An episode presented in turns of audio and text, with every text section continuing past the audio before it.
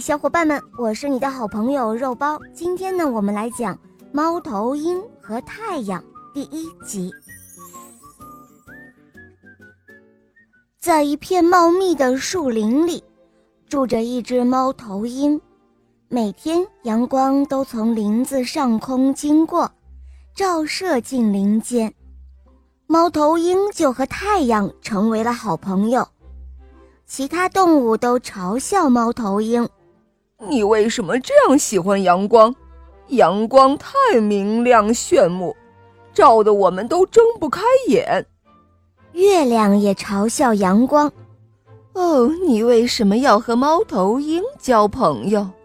你们一天只见两次面，早晨，当太阳醒来时，正是猫头鹰准备入睡的时候。”而当傍晚，太阳要睡觉的时候，猫头鹰却刚刚醒来。谁都不理解猫头鹰和阳光怎么结为好朋友的。要知道，它们的习性相差那么大。然而，这个快乐却只有太阳光和猫头鹰两个分享。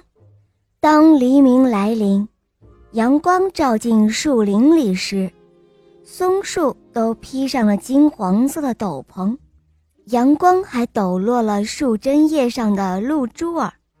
阳光又找到了猫头鹰，把它的羽毛变成了金色。哦，你好啊，猫头鹰。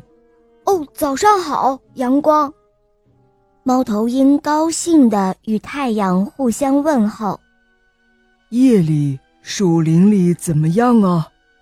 阳光问道：“一切都很安宁吗？”“唉，不那么安宁。”猫头鹰眼睛一眨一眨的回答：“很不平静。有一只小狐狸失踪了，至今未归。”“哎呦，那可怎么办？”